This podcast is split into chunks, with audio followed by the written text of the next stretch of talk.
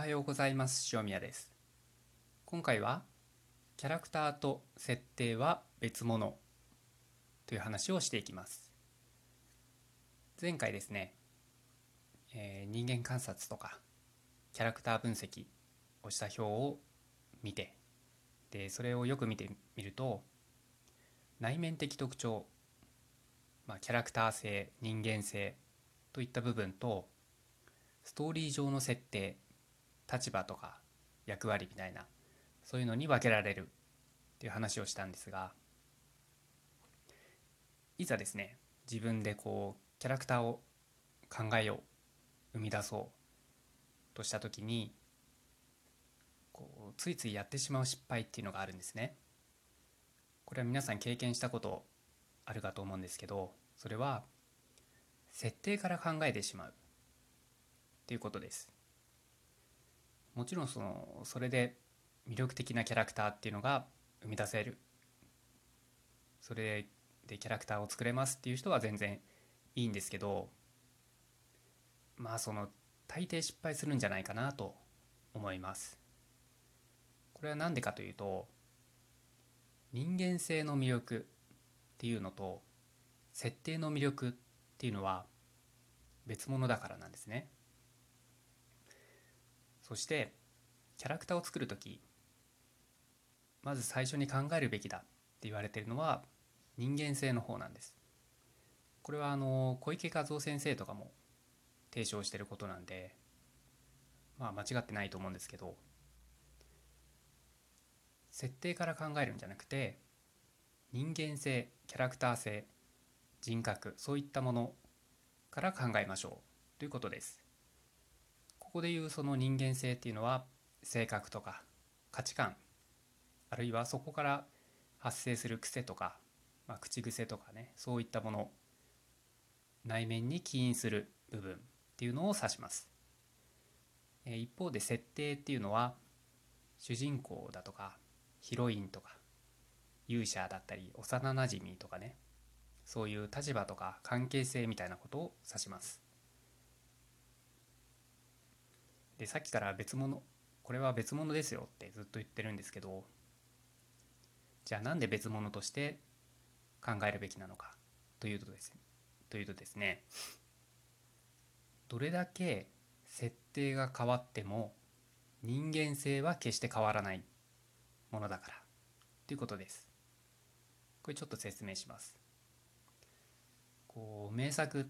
て呼ばれるような、ね、大ヒット作品ぱいあると思うんですけどそういうのってこう大抵スピンオフ作品あるじゃないですか。敵キャラだったキャラクターが主人公になる漫画があったりとかファンタジーものだった作品が学園ものとしてなんかコメディになったりとか、まあ、ちょっと前の話ですけど「進撃の巨人」も「えー、進撃巨人中学校」っていうのがあったはずですし「えー、絶対カレン・チルドレン」とかも敵キャラが主人公の漫画があったりあと「賭博黙示録カイジ」で利根川が主役の漫画があったりとか。ルパン三世も峰不二子が主人公の作品があったりとか。あとはそのバットマンシリーズとかああいうのでもジョーカーが主役の映画っていうのがいっぱいあるじゃないですかそういうスピンオフ作品これですねよく考えてくださいものによってはその時代とか設定とか立場とか役割変わってるじゃないですか。だけどキャラクターの性格とか人格とか人間性の部分っていうのは変わってないはずなんですね。ちょっと前にその今もやってるのかな？これ分かんないんですけど島耕作島耕作がですね異世界に転生する漫画っていうのがあったんですよ。でもう全然別物じゃないですか。サラリーマンだったのになんか転生してファンタジー世界って世界を救うみたいなことをやってるわけですよ。で転生して漫画のジャンルがもう全然変わったわけじゃないですか。でもやっぱり島耕作は島耕作なんですね。性格とか人間性っていうのは何も変わっていない。これどうですかね。気づきましたか？これはつまり人間性が魅力的でしっかりしていればどんな設定でも通用するっていうことなんですね。だからキャラクターを考える時っていうのはそのキャラクターの人間性の部分どんな魅力的な人物なのか性格なのか価値観を持っているのかっていうのを最初に考えましょう。そのよくやってしまうなんかブルーベリーが好物とかシルバーアクセサリーをいっぱい身につけてるとかなんとか流剣術の継承者とか設定持っちゃうじゃないですですか。そういうのはとりあえず後回しにしましょう。でもちろんその設定とか立場とかで性格が決まるってこともあると思いますし最終的にはやっぱり各段階になったら設定もストーリーも踏まえて考えなくちゃいけないっていうことではあるんですけど立場によってどんな性格になったかって考えてしまうと結構そのストーリーとかプロットに引きずられてしまう。操ってしまいがちになっちゃうんですね。なのでどんな性格の人が最高に魅力的か。でその人がどんな立場にいると最高に面白くなるかっていう順番で考えた方がいいと思います。そうすればやっぱりそのもうずっと言ってきていることですけどキャラクターが作者の操り人形になっちゃう。人間扱いされていないっ